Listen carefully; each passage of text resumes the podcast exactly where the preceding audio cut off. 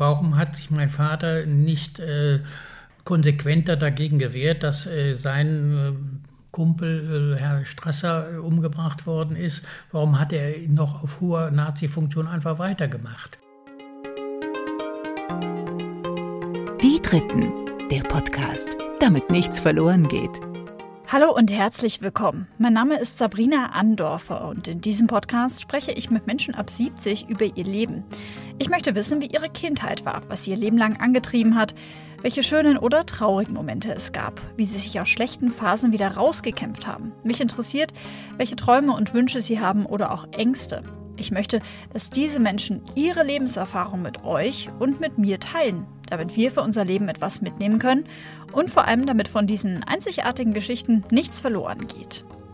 Bevor es mit der neuen Folge losgeht, möchte ich euch noch kurz den Supporter vorstellen und das ist heute wieder die Allianzagentur Dusti und Zollmann mit dem Optionstarif der Allianz Krankenversicherung. Wir alle kennen das ja, eine gesetzliche Krankenversicherung brauchen wir, aber woher sollen wir wissen, ob wir damit später mal gesundheitlich gut abgesichert sind? Und deswegen gibt es von der Allianz den Optionstarif. Dafür macht ihr jetzt eine Gesundheitsprüfung und könnt dann jederzeit völlig flexibel und viele Jahre später entscheiden, Braucht ihr besondere Zusatzleistungen oder wollt ihr sogar in die private Krankenversicherung wechseln? Also eine Art All-Area-Ticket für eure Gesundheit ohne erneute Gesundheitsprüfung.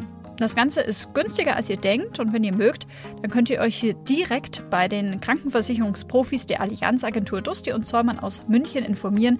Die beraten nämlich bundesweit online über Skype, WhatsApp, Facebook, Xing oder LinkedIn oder auch übers Telefon. Ganz wie ihr wollt. Den Kontakt packe ich euch in die Show Notes. Vielen herzlichen Dank für die Unterstützung. Und nun zu meinem heutigen Gesprächspartner. Auf den hat mich eine Hörerin dieses Podcasts hingewiesen, nämlich die liebe Karin. Vielen Dank, Karin, für deine E-Mail. Es geht um Bernhard, genannt Felix von Grünberg. Felix ist 75 Jahre alt und wird 1945 in Halle an der Saale geboren. Er ist das jüngste von insgesamt vier Geschwistern. Herr von Grünberg lebt heute in Bonn und wird dort als das soziale Gewissen Bonns bezeichnet. Er ist SPD-Politiker und bis heute extrem aktiv. Das Besondere an seiner Geschichte, was mich auch echt gepackt hat, ist, dass sein Vater ein bekennender Nazi war, der dann auch nach Ende des Zweiten Weltkriegs weiter aktiv war und später sogar mit die NPD gegründet hat. Die Familie von Felix kommt ursprünglich aus Königsberg, dem heutigen Kaliningrad, das in Russland an der Ostsee zwischen Polen und Litauen liegt. Ich danke Herrn von Grünberg, den ich in dieser Folge mit Felix anspreche, sehr für sein Vertrauen und seine Offenheit, diesen Teil seiner Familiengeschichte für euch mit mir zu teilen. Viel Spaß! Hallo und herzlich willkommen, Felix. Schön, dass ich heute bei Ihnen sein darf. Bitte sehr, vielen Dank. Wir sitzen hier in Ihrer Altbauwohnung in Bonn da kann man schon erahnen, dass sie ein sehr bewegtes Leben hatten, weil um uns herum stapeln sich die Bücher, die Bilder, die Kunstschätze, ähm, all das, was sich wahrscheinlich so in 75 Lebensjahren ansammelt. Und eine Sache, worüber wir auch direkt in unserem ersten Gespräch kurz gesprochen haben, war, dass ihr Vater ein Nationalsozialist war. Wir kommen nachher nochmal auf den Vater zu sprechen.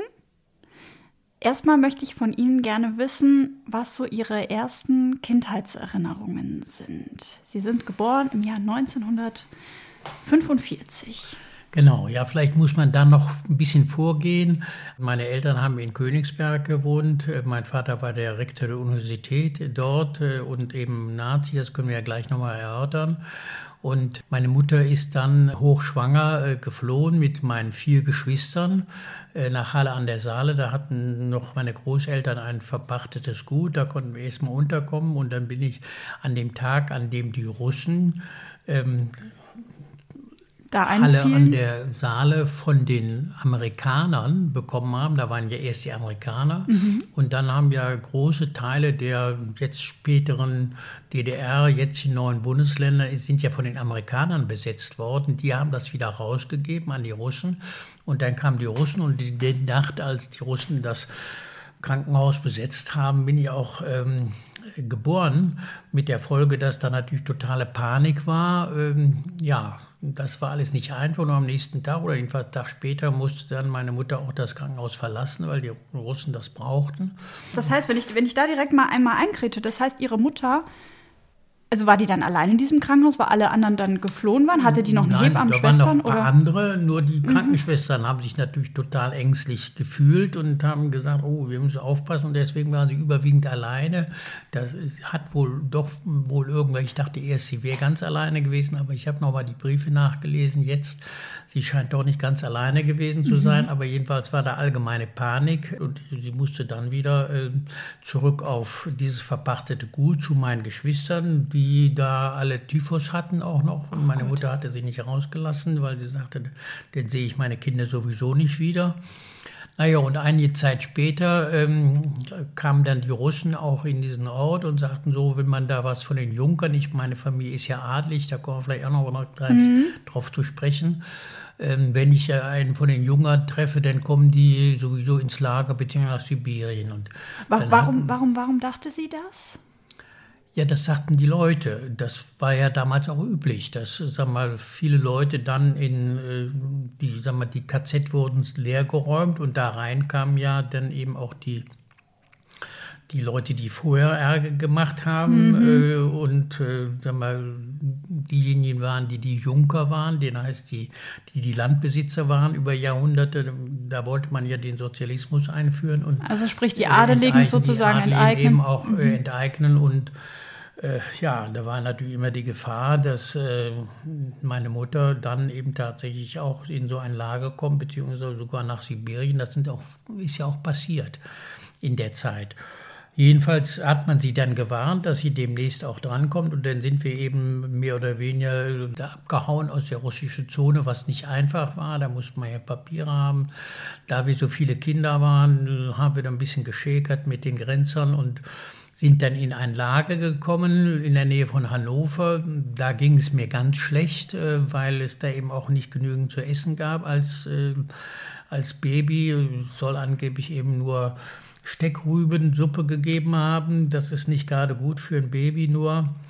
Und da dachte man schon, ich sterbe, ich überlebe das nicht. Und dann kam endlich eine ähm, Tante von mir, die Ärztin war, und die hat uns dann besorgt einen Platz in einem Dorf im Weserbergland. Und da sind wir dann bei einem Bauern, äh, meine Mutter und ihre fünf Kinder eingezogen. Äh, und dann noch zwei Familien, die auch noch da eingebracht waren. Das heißt, es ist unter ganz engen Verhältnissen. Und da habe ich dann meine Jugend verbracht, in dem Dorf. Okay. Und das ist natürlich, meine Erinnerung ist eigentlich nur noch an dieses Dorf. äh, Und ich kann nur sagen, das ist sicherlich auch einer der Grund für mein Engagement jetzt für Flüchtlinge zum Beispiel, Ja. äh, dass ähm, wir ja damals Flüchtlinge waren und diese Bauernfamilie uns äh, eigentlich durchgefüttert hatte, die sechs Personen. Und dann kam im Laufe der Zeit noch meine Großmutter, also die Mutter meiner Mutter, äh, geflohen aus äh, eben auch aus Ostdeutschland und irgendwann mal äh, fünf Jahre später war mein Vater denn auf einmal stand da wieder auf der Matte. Puh, okay. Und in dieser Zeit habe ich ein ganz normales Dorfleben Ja, geführt. ja. Ähm, äh, da gibt es sicherlich auch Gründe, warum, äh, wo ich jedenfalls gelernt habe, als Kommunalpolitiker tätig zu sein. Jedenfalls ist es so, dass da viele Geschichten erzählt werden, dass ich mich da ja, ökonomisch durchgeschlagen habe, indem ich da, was weiß ich, von Tür zu Tür gegangen bin und gesagt habe, ich kann auch was vorsingen und was tanzen und kostet aber fünf Pfennig. Oder ich habe mich dann eben hingesetzt und habe immer mm, geschäkert mit den Leuten und bin dann auch äh, ganz eben, habe immer was zu essen bekommen. Äh, ganz gut. Äh, jedenfalls in der, an die Zeit kann ich mich erinnern, da wurde eben viel erzählt, wie ich mich da auch durchgesetzt habe im Rahmen dieses Dorflebens als Kind und Jugendlicher. Und da wurde Das- quasi schon der erste Weg sozusagen gelegt, ein bisschen zu dem eloquenten Felix, ne, wie sie ja von allen genannt werden. Und dann äh, war es eben so, dass wir danach eben nach Wuppertal gezogen sind. Mein Vater hat da ein Siedlungshaus Warten Sie gebaut. kurz, Herr von ja. Lassen Sie mich einmal eingrätschen. Okay. Ich möchte noch mal einmal in den Moment rein, als Ihre Mutter mit ihren insgesamt fünf Kindern quasi über diese Grenze Richtung Hannover sich flüchtet. Wie alt waren Ihre Geschwister zu dieser Zeit? Also Sie 45 geboren, ne, wir sind alle Baby. Mhm. zwei Jahre unterschiedlich. Das heißt, mein Bruder ist, äh, mein Bruder ist zehn Jahre älter. Der älteste, der war denn so mein, der wirklich ansprechbar meine, mhm. meiner Mutter. Dann kommt meine Schwester, äh, die zwei Jahre jünger ist. Dann kommt ein Bruder, der zwei Jahre jünger ist. Dann kommt wieder eine Schwester, die zwei Jahre jünger ist. Und dann komme ich. Mhm. Und wenn Sie sagen, Ihre Mutter und die Geschwister, also gerade Ihr zehn Jahre älterer Bruder, haben dann mit den Grenz Offizieren Menschen mit den Grenzern so ein bisschen geschakert und das war nicht so einfach mit den Dokumenten. Ja, das war eben auch im Winter und mhm. es war sowieso kalt und dann haben wohl meine Geschwister, ja, das war eben nicht einfach über die Grenze zu kommen. Äh, damals war ja eigentlich auch verboten schon damals und dann haben meine Geschwister und auch ich jedenfalls äh, Viele Russen sind ja auch äh, sehr kinderlieb, äh, haben dann eben auch äh, gescherzt mit denen und dann haben sie uns durchgelassen. Ich hatte auch noch mal so ein Problem, weil in Kinder, meine Mutter einen Kinderwagen aufgetrieben hatte. Da, ähm, da ging immer das eine Rad kaputt ähm, und viel, rollte dann weg und deswegen habe ich wahrscheinlich so einen kleinen Rad ab äh, an einer bestimmten Stelle. Jedenfalls äh, war das äh, offensichtlich auch eine wichtige Situation, dass da eben so ein Chaos, so eine Chaosfamilie kam, aber mit ganz netten Kindern. Und dann hat man uns zum Glück durchgewunken. Was am Ende Sympathie. Ohne irgendwie Geld äh, in Anspruch zu nehmen. Die hatte meine Mutter gar nicht mehr. Wissen Sie, ob Ihrer Mutter bei der Flucht ähm, was zugestoßen ist? Weil oftmals gab es ja die Geschichten, dass Soldaten, egal welcher Nation, ja, das ist äh, von meiner Mutter nicht, aber ich habe äh, natürlich ganz viele Verwandte, denen das äh, zugestoßen ist.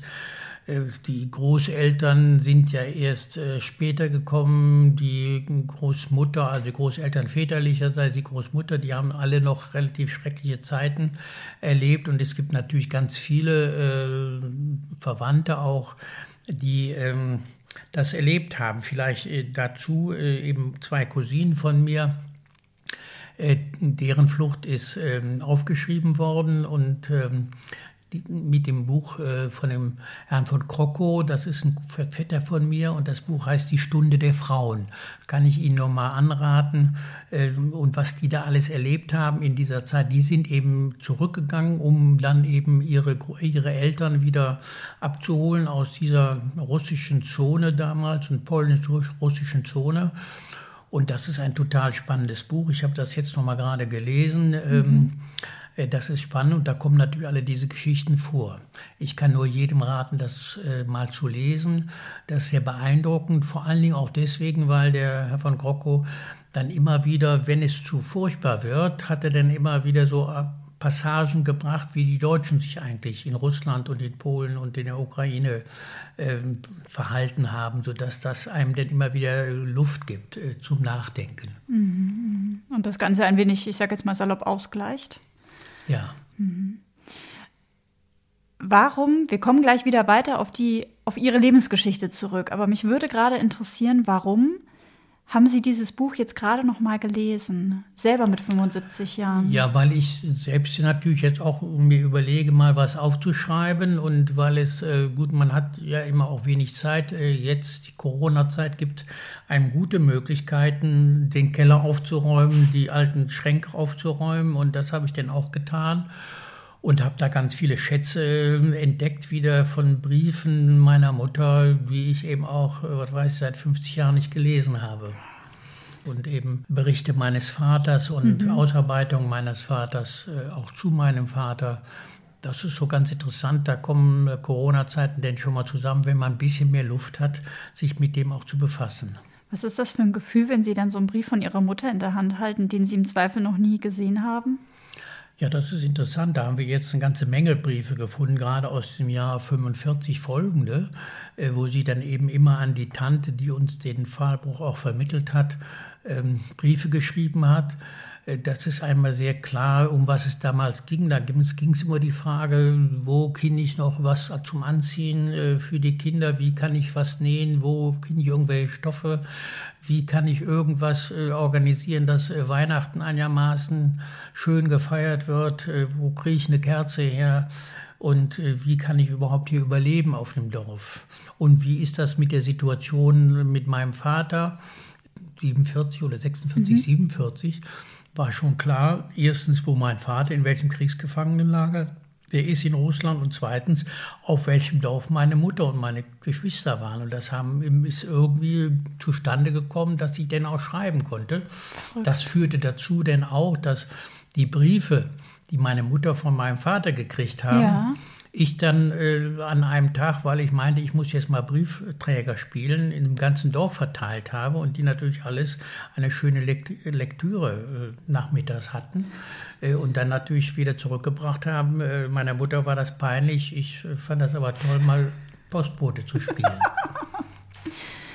Wenn wir wieder in die Zeit zurückspringen im Dorf, weil Sie gerade Weihnachten angesprochen haben, wie war denn Weihnachten? Also was ja, hat der kleine Felix an Weihnachten gemacht? Ja, ich kann mich natürlich nicht mehr genau daran erinnern. Das ist ja so bis zu meinem 45 geboren bin ich und dann sind wir dann ein, also bis zu meinem sechsten Lebensjahr. Ich kann mich natürlich erinnern an bestimmte Situationen, auch an ein Weihnachtsgeschenk, dass da tolle Geschenke gab, äh, wobei ich natürlich für mich toll war. Ich hatte dann nachher einen Bär, der hatte ein Bein, der war auch kriegsversehrt nur äh, und äh, ich kann mich an einen Geburtstag erinnere, wo das schönste Geschenk war, dass ich ein Ei und eine Tomate kriegte und einen Eierbecher für mich ganz alleine.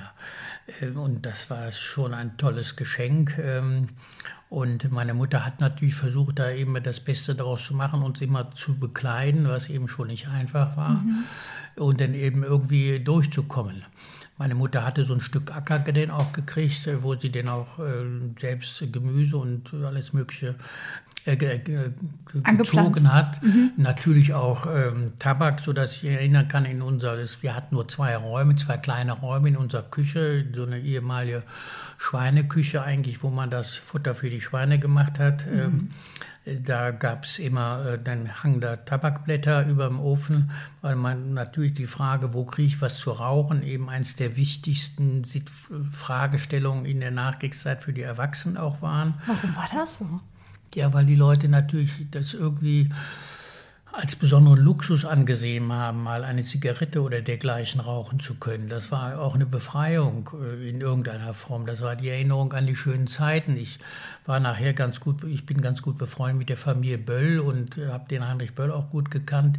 Ja, dessen Weg geht ja auch immer um das die Frage des Rauchens. Ähm, wo kriegt man noch eine Zigarette? Wie kann man ja mal abschalten, indem man sich eine Zigarette reinzieht? Ähm, das war zum Beispiel die Tabaksblätter, die da waren. Wir mussten aber auch immer in den Wald gehen, um zum Beispiel Bucheckern äh, zu sammeln, weil von den Bucheckern konnte man jetzt eintauschen äh, in, Mar äh, in Margarine. Ähm, da gab es so eine Möglichkeit, oder wir sind äh, natürlich in den Wald gegangen, um Beeren zu sammeln, äh, um dann irgendwie noch was einzumachen.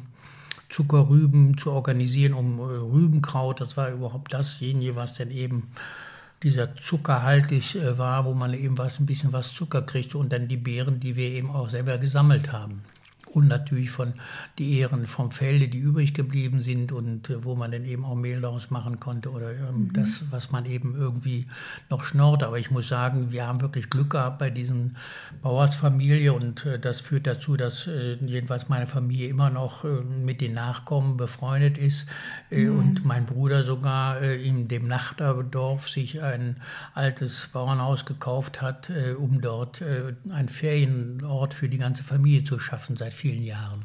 Das also wir sind toll, den Leuten ja. sehr verbunden mhm. ähm, und ich kann nur sagen, diese Familie hat Großartiges geleistet und diese Konflikte, die natürlich auch innerhalb dieser Mitflüchtlinge da waren, um jeden Raum oder um jede Möglichkeit vielleicht was abzustauben, die war groß. Und das war das Größte, immer in der, in der Küche der, bei den Bauern zu sitzen, große Augen zu haben, in der Hoffnung, da kriegt man was ab. Wie kann ich mir den Felix in jungen Jahren so ein bisschen vorstellen? Sie haben gerade schon gesagt, Sie sind dann ähm, im Dorf spazieren gegangen und haben irgendwie Briefe verteilt. Ähm, haben Sie dann vielleicht in der Küche mal was stibitzt? Also waren Sie so ein kleiner, ich würde jetzt mal salopp sagen, Schlingel? Ja, ich sage immer eine Geschichte, die mir auch erzählt wird, äh, die auch bezeichnet ist. Es gab einen Kaufmann Demski bei uns, äh, der hatte so Bonbongläser, da war ich total scharf drauf und dann bin ich zu dem hin und habe gesagt, oh, meine Mutter hat Geburtstag, ich weiß gar nicht, was der schenken soll, ich habe ja nichts. Äh, ja, und dann hat er mir eine Tüte Bonbons gegeben. Jedenfalls. Und dann fand ich das eine super Idee und bin drei Wochen später wieder hingegangen und habe gesagt, meine Mutter hat schon wieder Geburtstag. dann ist das alles aufgeflogen. Das heißt, Sie waren da nicht so, so gewitzt zu sagen, irgendwie heute hat der Bruder Geburtstag und übermorgen noch die. Ja, da war ich nicht clever genug. äh, aber es ging immer um die Mutter. Mhm, mh. Wie hieß denn Ihre Mutter mit Vornamen? Meine Mutter heißt Hinata. Ähm, das ist ein japanischer Name, ist aber eine deutsche gewesen. Meine Großmutter, die auch auf einem Schloss gewohnt hatte, ist immer auch eine besondere Geschichte. Ähm, ihr Mann war sehr frühzeitig äh, krank geworden und äh, sie hatte allein auf dem Schloss gelebt, hat sogar das Schloss ist abgebrannt und hat sie ein neues Schloss im, im, Ersten Weltkrieg mit 40 Zimmern gebaut. Ähm, naja, und die hatte Exotik auch gerne. Wahrscheinlich habe ich da von ihr auch einige Gene. Äh, jedenfalls hat sie sich exotische Namen denn gewählt und Hinata heißt auf Japanisch der Platz, auf den die Sonne scheint. Ein, ein schönes, äh, ein schönes Symbol für ein Kind und Hinata äh, heißt dann eben meine Mutter und ähm, ja, einige meiner Neffen und Nichten haben jetzt den Namen jedenfalls als Zweit- oder Drittnamen auch ähm, bekommen. Was war Ihre Mutter für eine Frau? Wie kann ich mir Ihre Mutter vorstellen? War sie. Ja, Sie müssen ja erstmal den Bruch sehen dieser Generation. Meine Mutter hat auf dem Schloss gelebt, äh, in einem wunderbaren Schloss, das sie jetzt vor kurzem auch mal wieder besucht hat, äh, was eben noch steht. Wo ähm, steht das heute, wenn ich fragen Ja, in Hinterpommern, in der Nähe mhm. von Stolk, bei Rummelsburg. Das ist ein sehr schönes Schloss, was eben meine Großmutter gebaut war, in einer wunderbaren Landschaft mit vielen Seen, äh, ganz in der Nähe eben der See, aber mit großem Land. Und das, die hatte ein ja, so romantisches Leben auf diesem Schloss geführt. Und das war natürlich in diesen hinterpommerschen Gütern eigentlich ein wahnsinnig langweiliges Leben, so im Nachhinein von uns, weil da war ja nicht viel los. Und, ähm, ja, Natur, heißt, Wald, nix. Also. Natur und Wald ist nicht. Und meine Großmutter war ja auch nicht wie meine mütterlicherseits, wie mein Großvater väterlicherseits, der dann irgendwo in den Wald ging und äh, Forstwirtschaft noch irgendwie betrieb oder den Chef der der Landwirtschaft war, äh, sondern ja, da wurden eben Leute eingeladen und dann kamen irgendwelche Gäste, die blieben auch länger und das war das Vergnügen dann. Mhm. Und ansonsten war sie eben verträumt. Und dann hat sie meinen Vater äh, geheiratet. Mein Vater war eben auch, äh, auch von einem Nachbargut äh, und dann schon relativ ja, erfolgreich gewesen und hat dann meinen Vater geheiratet auf diesem Schloss meiner Großmutter mit Nazi-Fahnen und äh, Nazi-Aufmärschen, äh, so wie man sich das gar nicht vorstellen kann. Welches Jahr heutzutage. War das? Äh, das war, ja, es musste um die 33 gewesen sein. Mhm, mhm, da war denn der Gauleiter auch äh, Koch aus Ostpreußen und viele Nazi-Aufmärsche. Das wäre bei meinem Großvater väterlicherseits äh, gar nicht möglich gewesen. Der war ähm, eben Monarchist und der hat auf den Kaiser gestanden und äh, fand diese Nazis natürlich alle ganz furchtbar. Also gab es da quasi auch schon mal einen Bruch sozusagen, ja, also von ihrem Vater. Von, bei meinem Vater wäre das mhm. nicht möglich gewesen, da gab es schon Schwierigkeiten, das kann ich vielleicht nachher erzählen. Jedenfalls, das äh, war meine Mutter dann sowohl so aufgezogen und dann in Königsberg ähm, war sie die Frau des Rektors und war natürlich in einer privilegierten Situation. Weil ihr Mann dann da Rektor war in Königsberg? Der Mann war Rektor der, in Königsberg der Universität und eben relativ hoher Nazi und äh, damit äh, war sie natürlich privilegiert in Dings und sag mal, eine einfache, ein einfaches Leben und äh, jemand durchzubringen und zu kochen und zu sehen, wie ich das so mache, das ist natürlich was ganz Neues gewesen für die. Ja, und dann war sie auf einmal in der Situation, dass sie von jetzt auf gleich sich um existenzielle Fragen kümmern musste. Wenn Sie Ihre Mutter mir einmal charakterisieren würden, ich sage jetzt mal, war sie eine Quasselstrippe, war sie eher ruhig, war sie äh, mollig und hat irgendwie eine Wärme ausgestrahlt oder war sie eher kühl? Wie war, wie kann ich mir da so ihre Mutter ja, gut, vorstellen? Äh, die Mutter, die Mutter war natürlich äh, toll in dieser Erfahrung, dass sie das doch irgendwie geschafft hat, dass sie doch irgendwie in eine Situation gekommen ist, dass sie eben uns und sich nicht umgebracht habe. Das war ja immer die Frage bei vielen Leuten, wie wird es mit Deutschland werden? Werden wir jetzt äh, auch in Konzentrationslager gesperrt? Sollen wir uns nicht lieber gleich umbringen und die Kinder, damit die ganze Last nicht gemacht wird? Da kam zum Glück mein Onkel und hatte die Pistole weggenommen. Äh, mit, das heißt, die hatte das echt die versucht? Die hatte das schon, ja, ja, die hat das nicht versucht, aber sie hatte das schon. Und ähm, das äh, hat sie dann eben mein Onkel, der nachher aber in den letzten Tagen auch ge gefallen ist, also als Soldat gefallen ist, also ihr Bruder, hat ihr das ausgeredet. Und sie war natürlich äh, schon eine einigermaßen warmherzige Frau und die das toll, ich bewundere meine Mutter in dieser Situation. Sie ist eben, wie ich nachher gleich noch erzählen muss, sehr früh gestorben, schon 65, also äh, mhm. äh, 20 Jahre nach dem Krieg äh, war sie, ist sie denn gestorben. Ähm, aber äh, sie war schon toll, aber es war natürlich nicht vergleichbar mit dem, wie man heute als Eltern ist. Ich kann mich nicht erinnern, so irgendwie geknuddelt worden zu sein oder wirklich in den Arm genommen, immer wieder mal so. Das heißt, diese Art von gezeigter Zuneigung, die heute ja üblich ist, das war eigentlich nicht so. Da war mehr die Distanz auch angesagt. Jedenfalls empfinde ich das so. Ich kann mich nicht erinnern, so richtig von meiner Mutter in den Arm genommen worden zu sein irgendwann mal. Das heißt aber nicht, dass sie kalt war, sondern im Gegenteil, sie war sehr familienorientiert, ganz im Gegensatz zu meinem Vater, der eben eigentlich seelisch verwundet aus dieser fünfjährigen äh, Gefangenschaft gekommen ist ähm, und dann eben sein Eigenleben da als äh, NPD und äh, als äh, rechter Politiker gemacht hat. Mhm. Wir kommen da also gleich nochmal genauer. War das natürlich mit meinem, äh, meinem, meiner Mutter, das war schon was ganz anderes. Mhm. mhm.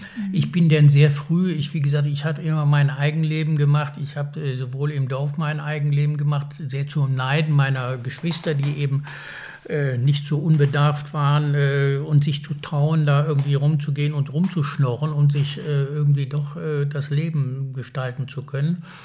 Und später bin ich eben sehr frühzeitig zu den Pfadfindern gegangen, und da bin ich immer aushäusig auch viel gewesen. Mit 13 bin ich zum ersten Mal durch Schottland getrennt, bis nach Schottland getrennt. Mit 13? Genau, mit einem 15-Jährigen. Als fünftes Kind war ich denn irgendwann die Erziehungsfähigkeit meiner Eltern schon sehr eingeschränkt. Jedenfalls haben sie mir vertraut und das ist ja das Wichtigste, dass ich schon keinen Unsinn mache. Und sie sind mit 13 nach Schottland getrennt? Genau. Nicht im Ernst? Doch, im Ernst. Äh, aber, Im äh, Auto. Aber haben Sie dann, haben Sie dann zu Ihren Eltern oder zu Ihrer Mutter, die ja wahrscheinlich präsenter war als Ihr Vater vielleicht, dann irgendwie gesagt, ich mache das jetzt morgen mit meinem Freund so und so und ich bin jetzt ja, übrigens ich war mal ja weg. schon sehr frühzeitig, so mit elf äh, bin ich ja Pfadfinder geworden und hab, dann war ja sowieso am Wochenende immer weg mit meinen Jungs. Und, und dann ist quasi egal, ob jetzt Schottland oder ums Nachbardorf. Ne? Ja, ja, und Nachbardorf, wir sind ja viel rumgefahren, das heißt am Wochenende war ich meistens weg, sodass ich auch nicht so viel mitgekriegt habe. Äh, was in der Familie lief. Also meine Geschwister haben sehr viel mehr mit meiner Mutter Skat gespielt, komischerweise, und auch geraucht. Ich habe nicht geraucht, ich habe keinen Skat gespielt und habe mich deswegen auch natürlich in der Pubertät besonders toll gefunden, weil ich eben anders war als dieses ganze andere Volk bei mir zu Hause. Das ist eben jedenfalls die positive Ebene gewesen, dass ich mir zum Glück nie das Rauchen angewöhnt habe. Wirklich zum Glück. Ähm, äh, Schottland, wo war die Route? Einmal kurz, also wo sind Sie ja, wir haben damals dann in Wuppertal gewohnt. Also ich mhm. sage jetzt mal, wir sind den von dem Dorf, als mein Vater zurückkam, sind wir nach Wuppertal gezogen.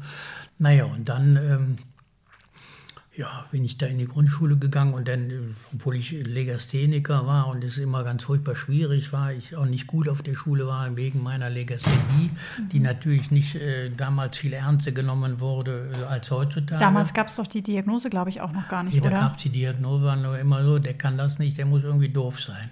Mhm. Äh, so, das hat man zum Glück erkannt, sodass ich den trotz Legasthenie einmal auf das äh, humanistische Gymnasium gekommen bin, aber dann, wie gesagt, denn die Frustration auf der Schule habe ich eben auch sehr kompensiert durch meine Pfadfindertätigkeit, dass ich dann eine Gruppe hatte. Im Übrigen das auch ein Weg in die Sozialdemokratie, weil ich eben nicht immer irgendeiner gesellschaftlichen Gruppe war, irgendwie reich, reicher Leute Kinder, sondern mein Vater war wegen seiner Exotik sowieso nicht so bei den reichen Leuten, allenfalls bei seinen Nazi-Kumpels, da überall in Deutschland, aber nicht ähm, irgendwie gesellschaftlich so.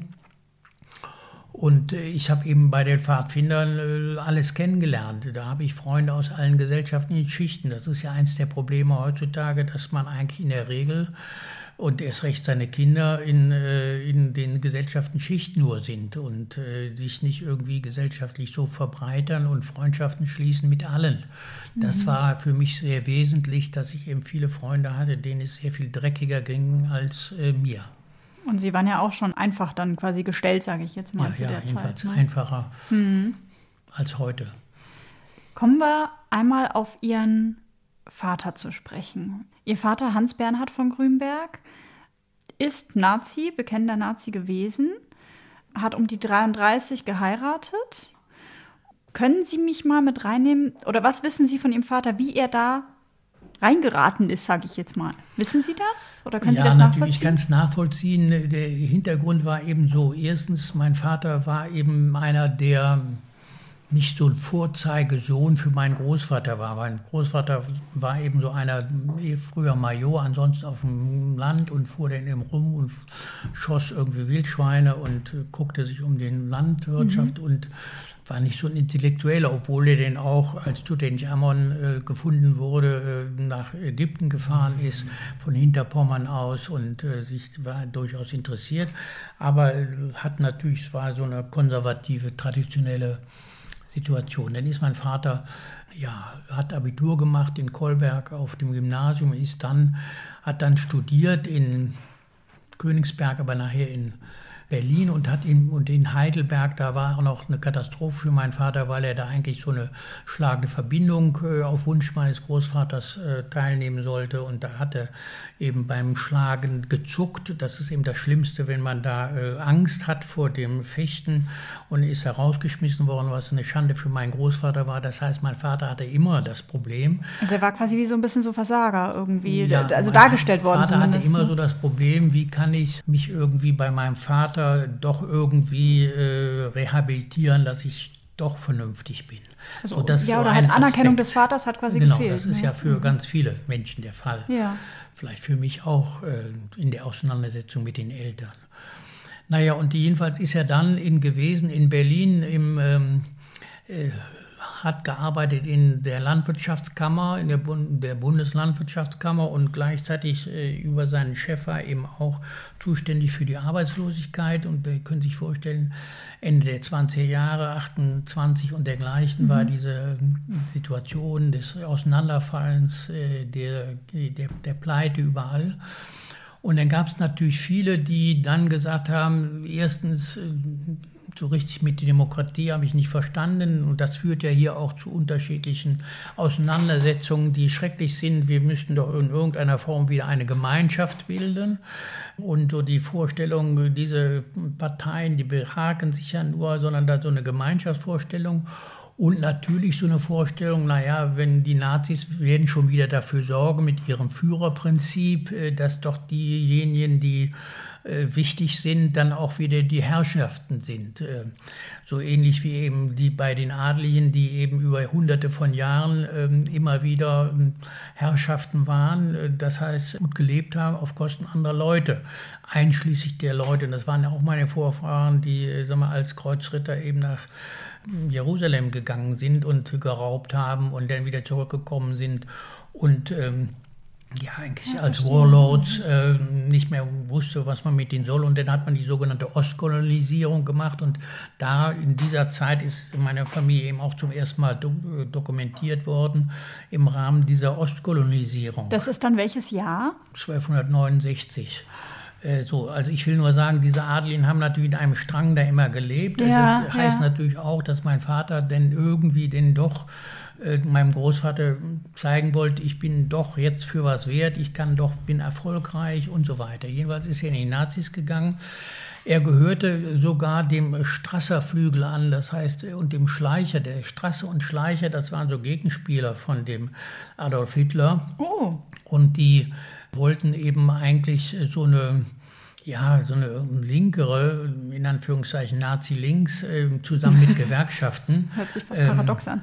Ähm, ja, mit Gewerkschaften machen in so eine Einheitsgruppe, wo man sagt, wir müssen Gewerkschaften und die Arbeiterbewegung auch zu uns hinziehen. Ja. Und das ist ganz interessant, weil ja dann äh, eben auch beim Röhm-Putsch war ja, beim Röhm war ja auch so, dass er praktisch gegen die Wehrmacht äh, eine illegale Wehrmacht aufgebaut hatte.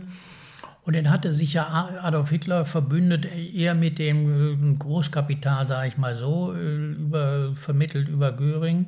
Jedenfalls im Ergebnis äh, führte das ja so, dass Streicher und Schlass, äh, Strasser eben diejenigen, zu deren Gruppe mein Vater gehörte, mhm.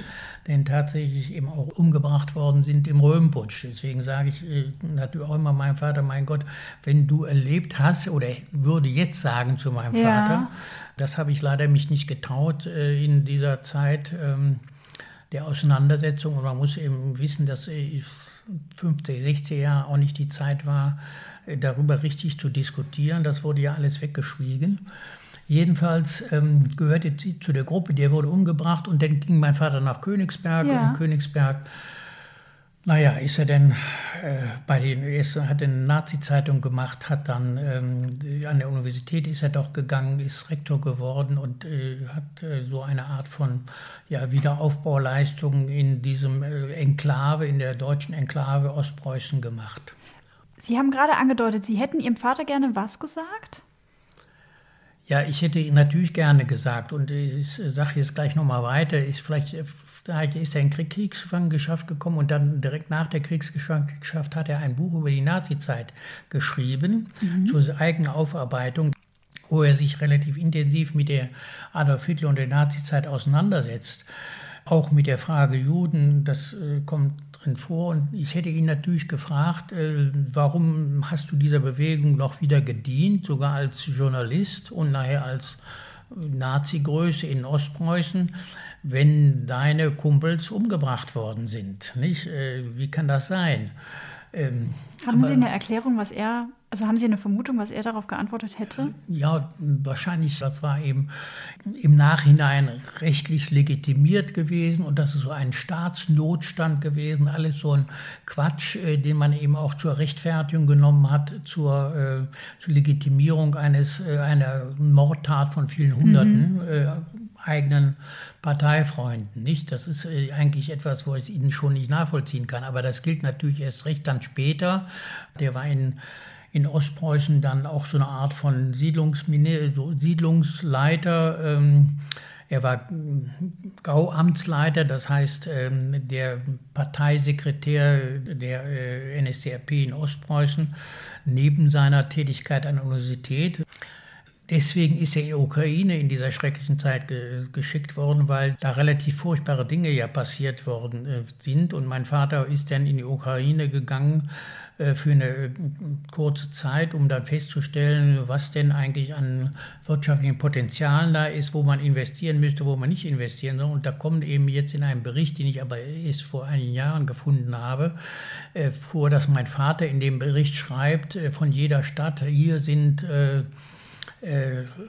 in den letzten Monaten 2000 äh, Juden liquidiert wurden und äh, die Bevölkerung hat es ähm, mit Wohlgefallen aufgenommen. So, das schreibt er immer wieder. Und dann bleibt er aber in Ostpreußen, geht, bleibt nicht in der Ukraine. Seine Sekretärin, die ich eben auch hier gut kannte, die in Bonn gelebt hat, hat mir immer erklärt, ja, mein Vater hätte eben das nicht mitmachen wollen. Und es gibt eben ganz viele Kritiken auch an der Nazi-Zeit. Ähm, aber das führt eben dazu, dass er dann in, ja, in russische Gefangenschaft kam, äh, nachdem die Universität 44 abgebrannt ja, war. Ich muss einmal, ich muss einmal einhaken. Ja. Einmal quasi für mich runtergebrochen. Ihr Vater heiratet um die 33 mit Nazi-Aufgebot. So hat immer den Konflikt mit seinem Vater dessen Anerkennung er wollte, dessen, ne, wo er sagt, Mensch, ich möchte auch in die Fußstapfen dieser adeligen Familie treten, ich möchte da irgendwie würdig sein, so. Ne, rutscht dann in diese Richtung, wo man sagt, theoretisch erstmal aus einem, ich sag jetzt mal salopp, einem Guten raus. Ja, man möchte eben was Einheitliches schaffen, wir wollen gegen Arbeitslosigkeit sein, da muss doch irgendwie was gemacht werden, möchte was tun. Gleichzeitig diese Anerkennung. Und dann ist er aber quasi noch immer in Ostpreußen und wirkt dort an dieser Universität und parallel eben als Gauamtsleiter und schreibt dort nieder, wie viele Juden zum Beispiel in der Ukraine liquidiert wurden, weil er dort mal hingeschickt wurde. Das ist so ein bisschen genau. runtergebrochen, diese, diese Geschichte. Ähm, aber das spielte sich ja ab, bevor der Krieg ausgebrochen ist oder auch schon während dann der Krieg ausgebrochen Nein, ist. Ukraine war natürlich während des Krieges. Mhm, da, das war dann während des Krieges. Und da ging es ja immer um die Auseinandersetzung und wo mein Vater denn angeblich auf der Position war und sagt, das ist ja unfassbar, dass wir fremde Länder überfallen. Und wenn wir sie schon überfallen haben, sie nicht befreit haben und sie selbstständig gemacht haben und sie zu selbstständigen Bürger und ihnen Verantwortung gegeben haben, sondern indem wir sie als äh, praktisch Heloten angesehen haben, zum Ausbeuten freigegeben haben. Also diese zwei Ebenen zu sagen, wie kann man eigentlich so ein besetztes Land äh, mit Würde für die Leute ja. ähm, erhalten und letztlich äh, sieghafter sein und eben auf, auf Räubereien verzichten. Und Ihr Vater gehörte dem Ersteren? Ja, der Vater sagt, es kann nicht sein, dass wir die jetzt quasi genau. ausbeuten, nur für unsere Wehrmacht, genau. sondern er wollte. Und, oder mhm. Menschen in großem Umfang umbringen, mhm. umbringen in irgendeiner Form. Jedenfalls, das so sagt es seine Sekretärin. Ähm, nachher war es ja schwierig, darüber hat er auch nie geredet. Mhm, nicht? Das waren natürlich mhm. alles diese Traumata, wo man auch sinnvollerweise nicht drüber redete. Mhm. Dass man das alles schon genau gewusst hatte. Da kam ja die Entnazifizierung eben bei ihm erst sehr spät, äh, 51. Da war ja schon, der Kalte Krieg äh, lief da ja schon. Mhm. Ihr Vater hat, meine ich, gelesen zu haben, auch im Krieg gedient und hatte sich freiwillig gemeldet. Ist das richtig? Ja, freiwillig, nein. Es war ja so, dass äh, der Leiter der Universität war. Die Universität wurde noch im Juli 1944, äh, gab sie 400-Jahr-Feier der Universität. Und ähm, vier Wochen später ist, äh, kamen denn die Engländer und haben Königsberg und Ostpreußen zugebombt und dann ist die Universität abgebrannt. Und dann hat mein Vater eigentlich noch gewollt, nach Berlin zu kommen, äh, irgendwie da mitzuwirken. Äh, das hat aber irgendwie nicht geklappt, weil auch innerhalb der Nazis äh, gab es auch unglaublich viele Befehdungen und so weiter. Ich kann ja nur froh sein, dass er nicht nach Berlin oder die Familie nach Berlin gegangen ist, um diesen ganz schrecklichen Niedergang mit Berlin mitzuerleben sondern er hat den Anfang 45, er hat dann in Pommern, wo mein Großvater lebt und meine Großmutter mütterlicherseits, da hat er sich dem Volkssturm angeschlossen und ist dann sehr schnell auch in russische Kriegsgefangenschaft gekommen. Also quasi so ein letztes Aufbäumen, wir kämpfen nochmal. Genau. So, ich, äh, und dann ist er in Kriegsgefangenschaft gewesen und ähm, ja, da gibt es eben, das ist für mich jetzt sehr interessant, ist die Frage, warum hat man ihn eigentlich rausgelassen? Da forsche ich jetzt gerade in diesen Unterlagen durch, durch Stöber mhm. dran. Warum hat man ihn eigentlich rausgelassen? Das war doch eigentlich nicht nachvollziehbar. Die wussten natürlich, äh, woher er kommt, was sein Hintergrund ist, gerade auch mit der Ukraine, mit dem, was ich da alles erzählt habe. Und dann äh, ist er verurteilt worden zu acht Jahren oder neun Jahren äh, Gefängnis bzw. Verbannung nach Sibirien, weil er angeblich einen äh, Philosophiekreis gemacht hat äh, mit äh, Büchern, die sie ihn eingeschmuggelt hätten. Das war denn der Grund, warum er und einige Ärzte, ähm, die da mitgemacht haben in dem Krankenhaus, in dem er das immer wieder reingekommen ist und wo man ihn immer wieder ja ans Leben gebracht hat. Es gab eben auch Leute, die ihn eigentlich physisch umbringen wollten durch schreckliche Arbeit. Das heißt Jedenfalls, also, dass ich das, ähm, sorry, dass ich, äh, einmal, sorry, dass ich einmal eingrätsche. Ihr Vater dient also nochmal Anfang 45, versucht nochmal zu kämpfen, gerät dann in die russische Kriegsgefangenschaft und kommt im Jahr 50 nach Hause. Ne? Das heißt, in diesen fünf Jahren quasi dazwischen war er zum Teil nur russischer Kriegsgefangenschaft, wurde irgendwie bedroht, ne? wurde wieder aufgepäppelt. Er musste arbeiten, musste arbeiten, mhm. schrecklich, ich sage mal, die ging es ja schlecht. Ich sagte, er hat zwei linke Hände gehabt, der musste irgendwie im, in bitterster Kälte im Winter da irgendwie an Hausfassaden in einem Korb hängend äh, Dinge teilen und so weiter. Alles mhm. ziemlich furchtbar. Mhm.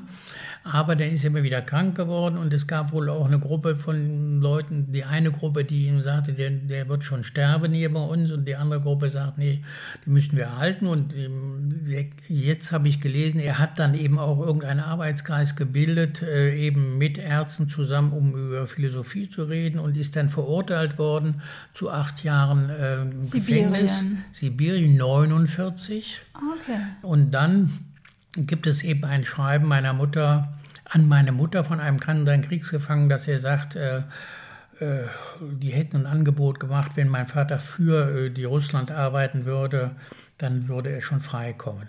So in dieser Konfliktsituation hätte, wäre ich jedenfalls, und man muss ja immer sagen, man hätte sicherlich nicht anders reagiert als doch die Eltern, das gilt auch für meinen Vater, es ist klug, jetzt darüber zu reden, äh, wie die sich alle möglicherweise falsch verhalten haben. Äh, man ist ja zum Glück nicht in so einer Lebenssituation gewesen. Das gilt auch für die Generation davor. Nicht, da kann man natürlich die Nase rümpfen, wie ich es jetzt tue, wie die sich eigentlich ausgebeutet haben, aber das ist eben Bestandteil der Geschichte eben auch gewesen. Ja. Jedenfalls ähm, ist er dann äh, komischerweise sogar noch in irgendeine Kur gegangen. Jedenfalls hat er bestimmte Aufpäppelmittel gekriegt und stand auf einmal völlig. Meine Mutter dachte, nachdem der 49 verurteilt war, den sehe ich nicht wieder, äh, muss mich jetzt abschreiben. Und auf einmal stand er auf der Matte. Äh, bei uns. Können Sie sich so, an deswegen, diesen Tag noch erinnern? Ja, ganz dunkel. Ich habe ihn vom Bus abgeholt und kann ich nur, das ist ja das erste Mal, dass ich ihn gesehen ja, habe. Genau. Nicht? Und der kam natürlich relativ abgekämpft ab, äh, hatte so eine, ja, die jetzt wieder schicken, aber war natürlich ganz grauslich, so eine Wattejacke an äh, und äh, eine angeschlagene Brille und äh, ganz dünn, äh, so war das. Und ja, ich erzähle das deswegen nur, äh, weil ähm, ich, nachher war ich ja im Landtag Mitglied des Innenausschusses und habe festgestellt, dass das NPD-Verbot dadurch gekommen ist, dass äh, die NPD durchseucht war mit äh, Geheimdienstmitarbeitern vom deutschen Staat und aber von anderen auch. Und, äh, und der Hauptzeuge ähm, dafür, diese Versteckung äh, wegen des NPD-Verbotes, war eben ein Schüler meines Vaters, der ah. praktisch der Mitarbeiter meines Vaters war, Herr Frenz, ähm, der äh, an dem Beispiel, weil der 30 Jahre beim Geheimdienst war, äh, beim deutschen Geheimdienst oder beim deutschen Verfassungsschutz, ist das aufgeflogen. Und nachher war der Vorsitzende der NPD, der Herr von Tatten, der war eben auch beim englischen Geheimdienst, sodass ich eigentlich äh, sicher war, dass mein Vater irgendwas mit der Russischen zu tun gehabt haben muss. Äh, Weil sonst macht es keinen Sinn, dass er sonst, quasi dass er auf einmal wieder auf der mhm. Matte stand. Und nachher immer Position, das ist auch interessant, äh, eingenommen hat zugunsten der Russen. Der war immer sehr pro-russisch, hat natürlich dann auch immer, sag mal, als äh, rechter Politiker, die damals ja auch nicht ganz ungewöhnliche Neutralität äh, Deutschlands äh, zwischen den Blöcken gepredigt. Das war ja genau die russische Position. Aber das ist ja nur eine Theorie. Ich kann in keine KGB-Geheimakten gucken. Ich sage nur, jedenfalls, wenn das so war, dann war diese Situation mit meinem Vater in der Nachkriegszeit, wie der wieder da war, das war eben einer, der rechte Parteien gegründet hat, auch in diesem Naumann-Kreis war, der versucht hat, mit anderen Nazis zusammen die äh, NPD, äh, die FDP damals zu unterwandern. Ähm, jedenfalls, ähm, wenn das so war, dann hat er noch mehr mit sich rumgepackt. Eben nicht nur die Frage, ich äh, habe mit meiner Hilfe ist äh, meine Familiengeschichte und äh, die Familiengeschichte meiner Frau und Deutschland ist untergegangen und eben meine ganz persönliche Schuld auch, mhm. wo ich doch versucht habe, gerade meinem Großvater gegenüber ähm, jetzt mal zu zeigen, dass ich doch das alles zusammenhalte, dass ich auch der richtige Adlier bin und gleichzeitig äh, fünf Jahre im Gefängnis sitzen müssen ähm, unter schrecklichen Bedingungen, das, die sind natürlich wahnsinnig traumatisiert worden. Und dann hat mein Vater eben, wie ich schon gesagt habe, 51 ein Buch geschrieben, wo er sich mit der Nazizeit auseinandersetzt. Ähm, natürlich auch ganz viel verurteilt, äh, was Hitler alles falsch gemacht hat, wo eine Katastrophe war, wo das reflektiert wird, aber auch da natürlich nie äh, gesagt hat, so ähnlich wie das mit dem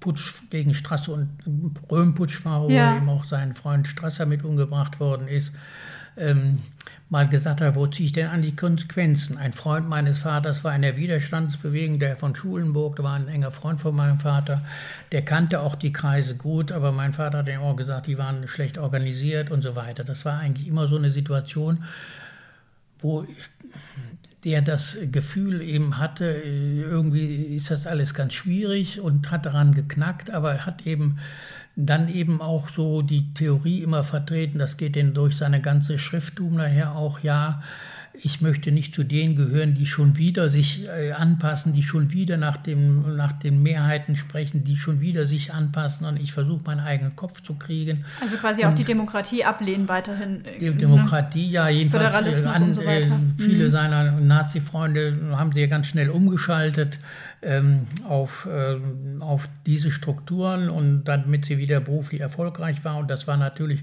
für die Ehe meiner Eltern, dass er eben nicht wieder Professor geworden ist, dass er nicht sich wirklich angestrengt hat, ähm, irgendwie Beruf zu machen, sondern dass er aus dieser Regelung des Grundgesetzes, dass nämlich äh, Nazi-belastete Beamte äh, gleichwohl eine Pension gekriegt haben. Damit hat er meine Familie letztlich ernährt und hatte damit Freizeit, eben weiter seiner rechten Gedanken nachzugehen mhm. oder nach seinen kruden Gedanken vorzugehen. Mhm. Und das ist natürlich für mich einerseits äh, schlimm, dass er mit dieser, was er denn eben bei den NPD auch gemacht hat, die natürlich auch nicht vergleichbar ist mit der jetzigen NPD, aber gleichwohl eben komische Gedanken im Kopf hatte. Er ist dann 73 auch ausgetreten aus der NPD kurz vor seinem Tode. Er ist ja 75, ähm, meine ich, gestorben. Genau. Mhm. Und ähm, jedenfalls ähm, ja, einmal, sind das eigentlich äh, ja. psychisch belastete Menschen gewesen und wo man sagt, warum haben sie eigentlich diesen Weg, warum haben sie nicht die Konsequenz der wirklichen inneren Abkehr gemacht, wenn sie schon so viel damit beschäftigt haben. Mhm. Ich möchte einmal, mich interessiert einmal diese emotionale Seite bei Ihnen, Felix. Ihr, Sie sind fünf Jahre alt, als Sie Ihren Vater zum ersten Mal sehen. Hat Ihre Mutter Ihnen gegenüber überhaupt mal ähm, von Ihrem Vater quasi gesprochen? Oder haben Sie als kleiner Junge mal die Frage gestellt, Mama, wo ist eigentlich ja, mein sicher, Papa? das war ja klar. Da kamen ja auch Briefe denn aus Russland an und es war auch klar, wobei natürlich äh, in den Briefverkehr, den ich jetzt lese von meiner Mutter, äh, da mehr die Frage äh, drin steht, kannst du mir noch irgendwie Stoff besorgen für die, damit ich den Kindern was am Anziehen stopfen kann oder kann ich wo kann ich was zusammenstopfen oder so, dass ich dann noch irgendwie was umnähen mhm, kann. Mhm. Das spielt eine größere Rolle als die Frage, ich sorge mich um meinen Mann. Mhm. Äh, so, die, schreibt sogar irgendwann, da ist ja gar nicht falsch, dass er jetzt noch äh, weg ist, weil jetzt es viel gefährlicher wäre. Mal gucken, werden die Zeiten besser. Meine Mutter ist im Übrigen, auch das ist interessant, 46, ähm, Januar 46 in die CDU eingetreten. Also kaum, dass sie in dem Dorf war und hat eben auch jeden äh, Monat da äh, nett ihren Beitrag gezahlt. Hat sie das absichtlich gemacht? Oder also war ja. ihre Mutter, also hat, sagen wir mal so, hat ihre Mutter das Gedankengut ihres Vaters geteilt und unterstützt? Oder war ihre Mutter da eher so. Äh, meine Mutter war, äh, hat das sicherlich gestützt wie eben ganz viele auch, jedenfalls äh, mütterlicherseits auch der Bruder meiner Mutter, der Verehrte, war auch ein Nazi und wie gesagt, die Großmutter mütterlicherseits war ja auch, hat das zugelassen, dass diese Nazi-Hochzeit da war. Die waren auch nicht ohne. Ähm, war dann die CSU-Taktik? Nein, das war keine Taktik. Die CDU bestand ja auch wie aus ganz vielen früheren Nazis. Es ist ja nicht so, dass da, dass da irgendwie, ähm, meine Mutter war wahrscheinlich mehr unbedarft ne? und äh, hat das irgendwie auch nicht besonders reflektiert in seinen, ihren Schreiben die hat dann bis zu meinem Rückkehr meines Vaters war sie in der CDU. Mein Vater, für die war die CDU natürlich das Schlimmste für meinen Vater, weil ja. der sagt, das ist dieser schreckliche Adenauer, der uns an den Westen verkauft hat und der genau dazu führt, dass jetzt diese beiden Blöcke wieder aufeinander stoßen und den nächsten Krieg vorbereiten. Ich sage mal so, wie die Sichtweise damals so war. Äh, das heißt, da gab es dann auch Clinch. Es gab sogar einen Brief, 75, äh, kurz vor seinem Tode, hat er noch einem alten Freund geschrieben, die Tatsache, dass äh, ich nun SPD-Stadtverordneter geworden bin, hat er dem geschrieben und hat gesagt, naja, Hauptsache er ist nicht in diese schreckliche CDU eingetreten. Oh. Aha, aha, ja, verstehe. Wenn, ähm, wenn wir einmal den Zeitsprung machen, Felix. Sie hatten das gerade erwähnt, ähm, in, zu den Pfadfindern. Sie leben dann in Wuppertal, äh, fangen schon an, sich quasi so gesellschaftlich, äh, ich sage jetzt mal, breit aufzustellen. Ähm, ihr Vater ähm, lebt von seiner ähm, Nazi-Pension, ernährt so die Familie, ähm, arbeitet. Ich bin später auch noch, äh, war an einer Privatschule Lehrer.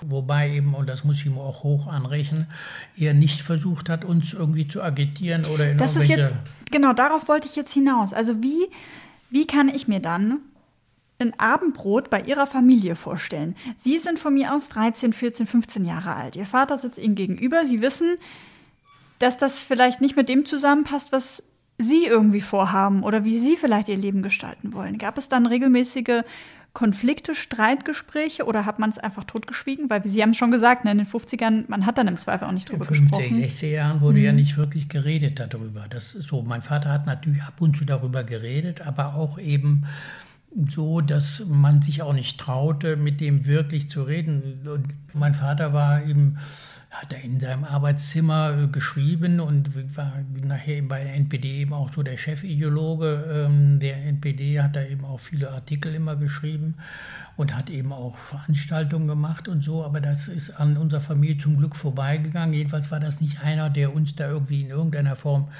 intensiv agitiert hat. Äh, der war auch eben eigentlich mehr so einer, der, wo wir selbst gemerkt haben, der ist irgendwie schon ganz schön traumatisiert, der hat äh, auch schwierige Zeiten hinter sich und den haben wir lieber in Ruhe. Und wir wussten natürlich genau, wenn wir mit ihm über solche Dinge reden, dann ist der uns sowieso dreimal überlegen. Mhm. Ne, das heißt aber nicht, dass ich nicht irgendwie in dieser Zeit äh, gesagt habe, das ist äh, auch nicht so, dass ich das überhaupt groß problematisiert habe. Im Gegenteil, ich fand sogar, auch in der Schule habe ich manchmal so einen Unsinn erzählt, weil ich da als Junge mich auch irgendwie, wie alle Jungen wahrscheinlich, sich irgendwie solidarisiert habe von meinem Vater und den, den einen oder anderen Spruch da auch abgelassen habe. Für mich war nachher entscheidend die Auschwitz-Prozesse. Ich war, äh, die Auschwitz-Prozesse gab es ja so 65 war das rum, nicht nur in Frankfurt, sondern in allen möglichen Städten. Und ich war dann als Schüler in, ähm, äh, in einem solchen Auschwitz-Prozess und zwar drei Tage lang. Und Einfach das, selber aus Eigeninitiative? Aus Eigenintention war ich Zuhörer. Wie alt waren Sie dann da, wenn Sie sagen 65, 20? Ja, da war ich so um die 20. Also ja. Das heißt, oh nein, war das dann das auch das Jahr, wo Ihre Mutter auch dann gestorben genau, ist? richtig. In der Zeit, wo meine Mutter gestorben ist, vielleicht war, nee, es muss sogar davor gewesen, das war 64, ich weiß nicht mehr mm. genau, 64 oder 66. Während meine Mutter gestorben ist, war ich ein Jahr im Internat. Das war auch nicht einfach. Ähm, aber jedenfalls, weil, weil ich da eben die Familie, da konnten nicht die ganze Zeit rumgerührt werden mit den ganz vielen Leuten. Und mein Vater war sowieso nicht fähig, den Haushalt zu führen. Das musste ja meine Schwester machen und ich wurde ins Internat gestopft. Aber jedenfalls in der Zeit, äh, kurz danach oder davor, war ich in so einem Auschwitz-Prozess und habe das eben, ja, diese schrecklichen Dinge alle erfahren, diese Zeugenaussagen und so weiter. Und das war für mich schon sehr beeindruckend. Hat aber auch nicht dazu geführt, dass ich dann zu meinem Vater gesagt habe und sage mal, jetzt habe ich das alles gesehen, was sagst du jetzt dazu? Da war ich auch zu feige zu, oder ich bin dann ja auch relativ schnell, 67 habe ich äh, Abitur gemacht, war dann auch weg. Mhm. Zwei Fragen dazu. Ähm, ist, sind Ihnen Sätze von Menschen oder Menschen oder Augenblicke im Kopf geblieben während dieses Auschwitz-Prozesses, den Sie dort mitverfolgt haben, den Sie bis heute so vor Augen haben, als wäre es gestern? Ja, ich sage jetzt zum Beispiel diese diese Folter auf einem Reck, wo die Leute dann drangehangen wurden, geschlagen worden sind und so weiter. Das war ich zum Beispiel diese, diese Art der, der Art der Folterung, die da genau beschrieben worden sind, wo die Leute totgefoltert worden sind. Das äh, war eben natürlich sehr beeindruckend. Mhm. Also Sie sagen beeindruckend, aber ich glaube, Beeindruckt ja, bin ich ja auch im Zweifel von was Positivem. Ist es eher. War ich, war ich schockiert darüber. Mhm. Äh, so ein Erlebnis äh, schon ist schon ganz bedeutend. Und ich sage, die Situation, die Frage Geschichte und Schuld und so weiter hat mich natürlich äh, schon begleitet, mein ganzes späteres politisches Leben auch. Die Frage, wie müssen wir uns auseinandersetzen, wie haben wir uns auseinandersetzen, ohne dass ich sage, dass ich nicht auch in der Generation der Unbeholfenheit gewesen bin. Ich sag mal, die 68er Zeit, äh, an der ich auch so ein bisschen mitgemacht habe, war ja auch, und die Folgezeit war ja auch eine grausame Zeit der Unbekümmertheit und der Schuld. Ich sag mal zum Beispiel, dass äh, ja, dass Leute eben meinten, mit Gewalt irgendwas machen zu können, aber das finde ich noch harmlos, sondern dass sie ideologisch ganz viele, zum Beispiel Mao Zedong in der Kulturrevolution ganz toll fanden obwohl da ja Menschen in großen Tausenden und Millionenfach umgebracht worden sind, dass meine Generation, die angeblich mit dem Unkorrektheit ihrer Eltern aufräumen wollten, gleichzeitig eine, eine Situation haben, dass sie mehr oder weniger blind hinter irgendwelchen Ideologien hergelaufen ist und natürlich nicht nur die Mao Zedong-Leute, sondern eben auch die DKP-Leute, die äh, dann hinter Stalin und äh, der Sowjetunion mit ihren Verbrechen hinterhergelaufen haben und das ganz toll fanden. Also meine Generation war auch sehr, sehr gefährdet, äh, ja, schreckliche Folgerungen zu produzieren. Mhm. Und äh, ich bin dann in die SPD eingetreten, äh, schon auch in Abschottung zu meinem Vater und in Abschottung zu diesen ganzen verrückten äh, Situationen an der Universität, wo ich sagte, die reden ja alle mit Revolution, mit allem Quatsch äh, und äh, ihren Hinterstubenrevolutionären. Ich möchte jetzt konkrete Kommunalpolitik machen, ich möchte konkrete Politik machen, möchte den Menschen wirklich helfen, bin in die SPD eingetreten und habe dann ein Jahr später, 1971, eben meine Sprechstunde angefangen im Rathaus, die ich jetzt immer noch mache. Das ist eine Unmittelbar. Sprechstunde für Mieter. Ja, nicht nur Mieter, sondern ich, äh, der Schwerpunkt ist eben Mietfrage, aber eben auch Sozialhilfefragen und ausländerrechtliche Fragen. Mhm. Schon immer. Mhm. Äh, sodass man eben relativ nah an der Situation der Menschen ist. Und ich habe eben viele andere Dinge gemacht später, die eben auch dazu beigetragen haben, über die Nazi-Zeit eben besser zu berichten oder mich eben eingemischt hat in Katalonien, aber auch in den Kurden und in anderen Regionen. Ich springe noch einmal zurück, Felix, als Sie gerade gesagt haben, Sie kommen aus dem Auschwitz-Prozess nach Hause und waren auch mit zu feige, den Vater dann darauf anzusprechen, beziehungsweise ja, man hat das dann auch einfach nicht gemacht. Ist das was, wo Sie in Ihrem späteren Leben sich mal geärgert haben und gesagt haben, ich hätte mich schon echt gern mal mit dem an einen Tisch gesetzt? Ja, selbstverständlich. Natürlich ist das so. Ist recht, wenn ich jetzt sage, äh, zu Recht sage, warum hat sich mein Vater nicht äh, konsequenter dagegen gewehrt, dass äh, sein äh, Kumpel äh, Herr Strasser äh, umgebracht worden ist, warum hat er noch auf hoher Nazi-Funktion einfach weitergemacht? Nicht diese Frage der des äh, sag mal, Verdrängens und des nicht ansprechen wollen, keine Konsequenzen ziehen äh, müssen, das äh, werfe ich ja meinem Vater vor, auch in seiner nächsten, der späteren Zeit, warum er sich dann immer noch äh, mit diesen Geistern der Nationalsozialismus oder des nationalsozialistischen Gedankenguts auseinandergesetzt hat, auch durchaus kritisch, aber eben doch konsequenzlos. Ähm, da frage ich mich natürlich auch immer wieder, wo ist denn deine Konsequenz gewesen? Mhm, nicht? Und ähm, das muss man ja auch immer zugeben, dass man auch nicht stärker wahrscheinlich ist als seine Eltern. Und dass man äh, auch nicht äh, weiß, wie man denn da äh, lebt. Gut, meine Konsequenz war denn zum Glück nicht, dass ich beim KBW mitmachte oder bei der Rote Zelle, sondern dass ich gesagt habe, ich werde Juso und äh, ich werde jetzt ganz SPD. normal gegen die SPD und will dann konkrete Politik aber auch machen.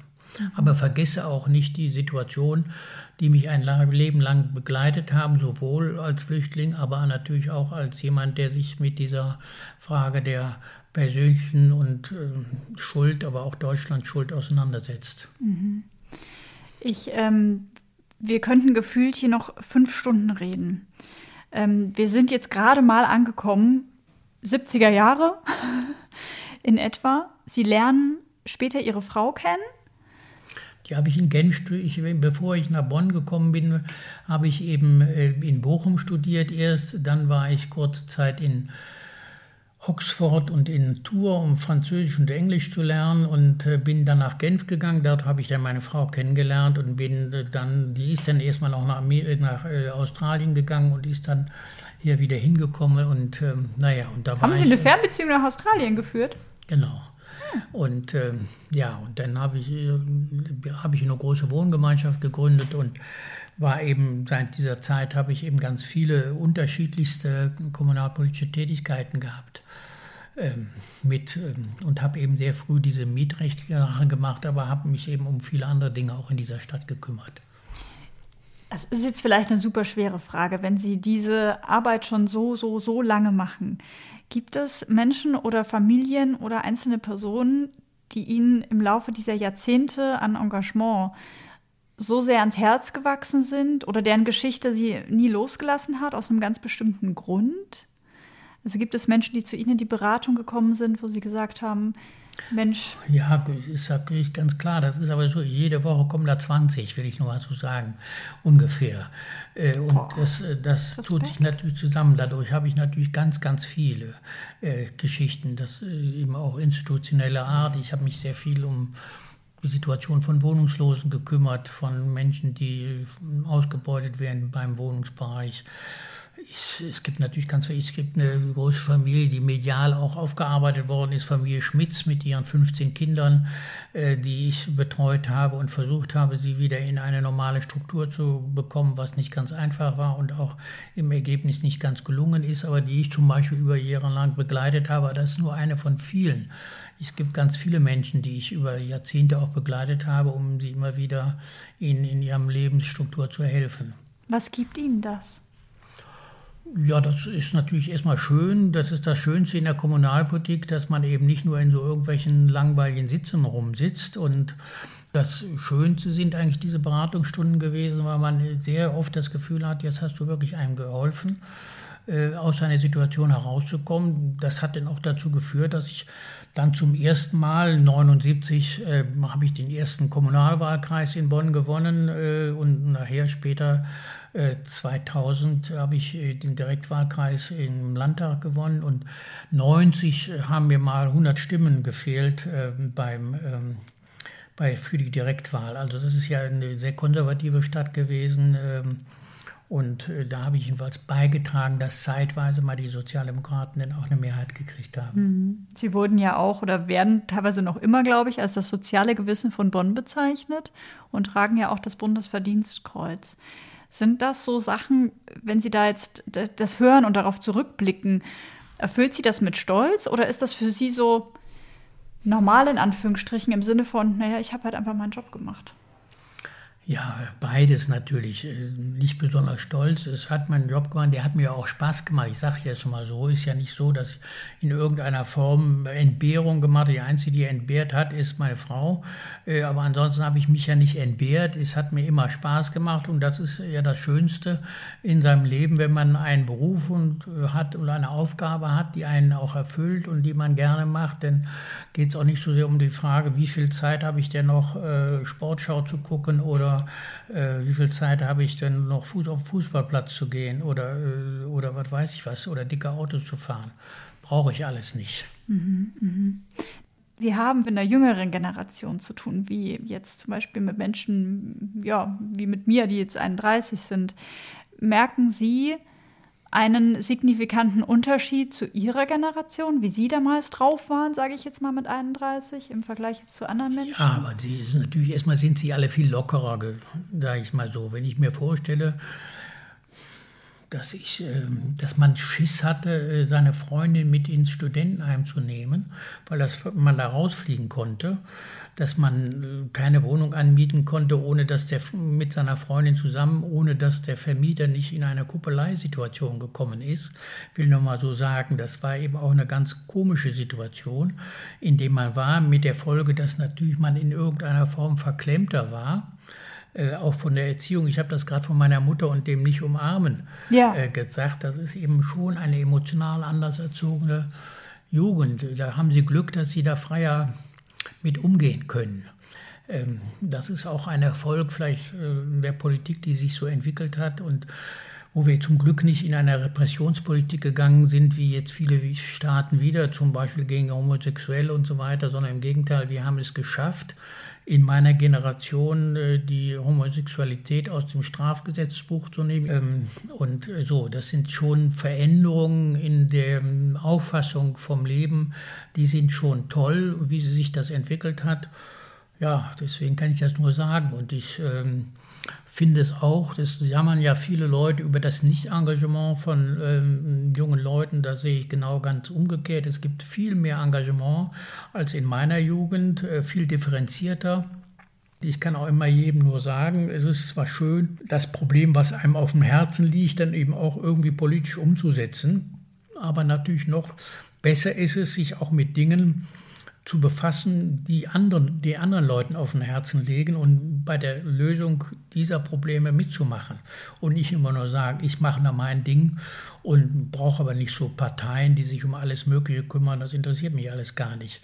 Nein, wir brauchen einfach, um Dinge voranzubringen, eben auch die Leute, die Dinge voranbringen, selbst wenn das nicht in ihrem Vorrang ist. Mhm, das ist mhm. so ein bisschen der Unterschied vielleicht. Deswegen werbe ich immer sehr für die Parteien aber natürlich auch, dass die Parteien sich entkrusten und äh, lebendiger werden und mal sich vorstellen, dass sie vielleicht unmittelbarer mit den Menschen zu tun haben und nicht nur die wenige Zeit, die sie alle aufbringen wollen, äh, durch irgendwelche blöden Sitzungen vergeuden. Mhm. War das dann auch was, wo Sie jetzt sagen, das hat so ein bisschen auch Ihre Karriere auch beflügelt. Dieses, ich setze mich hin, ich gründe früh, den habe direkt den, den Kontakt zu Menschen, bin direkt nah dran und bringe dann quasi das Wissen, was ich dadurch sammle und die Probleme, die es dadurch zu lösen gibt, mit rein in die Sitzungen oder also, weil sie hören sich jetzt für mich nicht so an wie so ein, ich sage jetzt mal böse, theoretischer Politiker, der irgendwo sitzt, wo ich mir denke, Klischee, oh ja, pff, keine Ahnung, wie soll der mir denn jetzt helfen? Ja, Karriere, ja, sicherlich. Es hat dazu geführt, dass ich hier gewählt worden bin, dass ich ja populär bin in dieser Stadt. Das war sicherlich hilfreich für meine Mandatserregung. Das ist nicht unbedingt hilfreich innerhalb der parteiinternen Strukturen, äh, weil man erstmal meistens gar keine Zeit hat, die vielen Parteisitzungen mitzumachen, die notwendig ist, eine wirkliche Karriere in der Partei mitzumachen. Und man fällt auch den Leuten schon mal auf den Sack, äh, weil man dann sagt, äh, ja, du meinst irgendwie, ähm, du musst uns da immer reinreden, weil du es angeblich besser weißt. Äh, und das ist auch nicht gut und stört nicht unsere Kreise. Also das ist so ein Mittelding zwischen äh, dem, ähm, dass man es doch nicht so gerne manchmal in den Entscheidungen hat und erst recht äh, nicht im Rahmen der Karriereleiter, weil man zur Karriere in der Politik natürlich auch sehr viel Sitzfleisch in diesen Institutionen haben muss. Und dieses Sitzfleisch habe ich dafür nicht gehabt, weil man eben auch nicht gar nicht die Zeit dafür hat, sich um alles zu kümmern. Das ist schon eine große Belastung. Verstehen Sie, die meisten Leute machen sich ja, ich war ja nun jahrzehntelang hier auch äh, Kommunalpolitiker, die Leute und mit Sprechstunde, äh, mit jeder Woche Fraktionssitzung, mit jeder Woche Vorbereitung für die Fachausschüsse, mit jedem Wochenende zu irgendwelchen Vereinen hingehen und zu Menschen gehen. Das ist ja eine Aufgabe, die wahnsinnig äh, zeitfressend ist. Ja, das ist nicht ähm, 9 to 5 die aber natürlich auch Spaß macht. Und deswegen habe ich mich da entschieden, nicht so viel in Parteisitzungen rumzusitzen. Deswegen habe ich eigentlich auch keine hm, Parteikarriere gemacht, sondern habe eine Karriere gemacht, wo die Bürger mich dann irgendwann mal gewählt haben. Mhm. Hatten Sie dann auch mal dieses Gefühl, verdammt, ich muss es jedem recht machen und wie schaffe ich das? Genau, aber das geht, ich glaube, auch ein Vorurteil von Menschen. Man muss es gar nicht jedem recht machen. Das ist Unsinn. Man muss seine Position haben und die Versuche, die man für richtig hält, die muss man durchsetzen.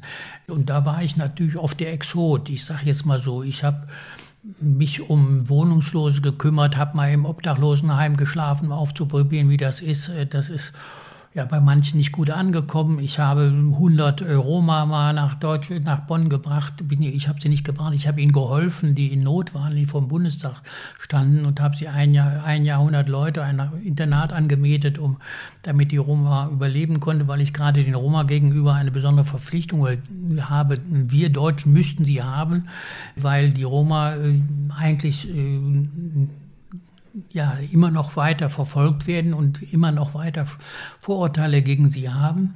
Ja, und, und ja auch genauso wie die Juden in der Nazizeit. Genau, äh, genau ja, mein, durch meine Aktivität ist es dann gekommen, dass sie mit dem Bundes, mit zwei Bundestagsabgeordneten habe ich dieses Internat angemietet.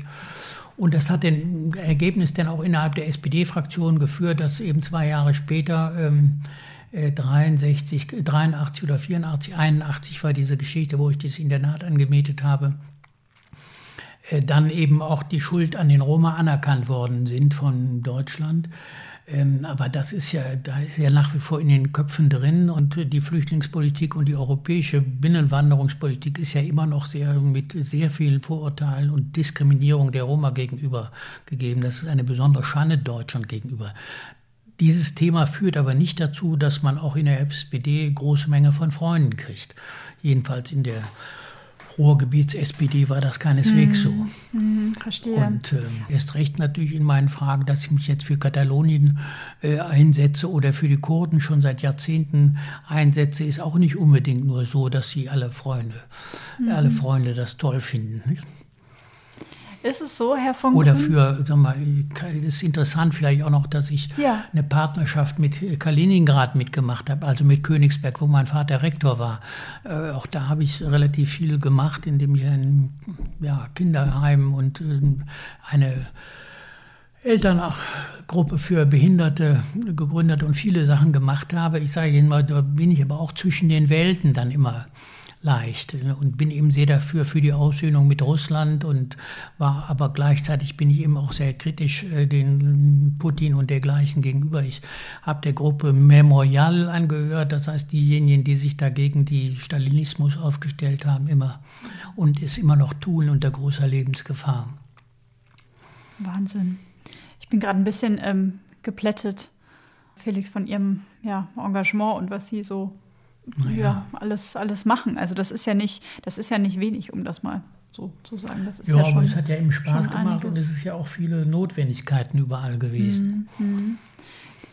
auch so? mit den Flüchtlingen. Ich bin ja bei der UNO-Flüchtlingshilfe stellvertretender Vorsitzender, die, die weltweit eben Geld sammeln. Im letzten Jahr konnten wir eben viel Geld sammeln, fast 40 Millionen. Das ist auch schon wichtig. Ist es so, dass, ähm, dass Felix Sie das Stichwort Konflikt auch so ein bisschen durch ihr Leben getragen und angetrieben hat. Konflikt mit ihrem Vater, Konflikt mit gewissen Gesinnungen. Ja, sicher. Das hat mich natürlich sehr geprägt. Es hat mich sehr geprägt, die, diese Frage, wie, sind wir, wie haben wir eigentlich dieses Dritte Reich? Wie konnte das kommen? Warum haben wir es nicht bewältigt? Und jedenfalls viele Jahre lang sie uns nicht damit auseinandergesetzt. Bewältigen ist so ein falscher Ausdruck, als ob das so sagen, jetzt ist es vorbei. Ja, zu Deutschland gehört eben die Nazizeit auch. Und wie können wir in einer Welt leben, die so viel Ungerechtigkeit hat und wo wir diejenigen sind, die von dieser Ungerechtigkeit auch leben und irgendwie sie normal finden und, und nicht dagegen was tun. Äh, sondern, und das ist eben auch eine Art von Überheblichkeit den anderen Menschen gegenüber, die katastrophal sind. Warum tragen wir nicht mehr dazu bei, Konflikte wirklich zu lösen durch Gespräche und ähm, Kompromisse?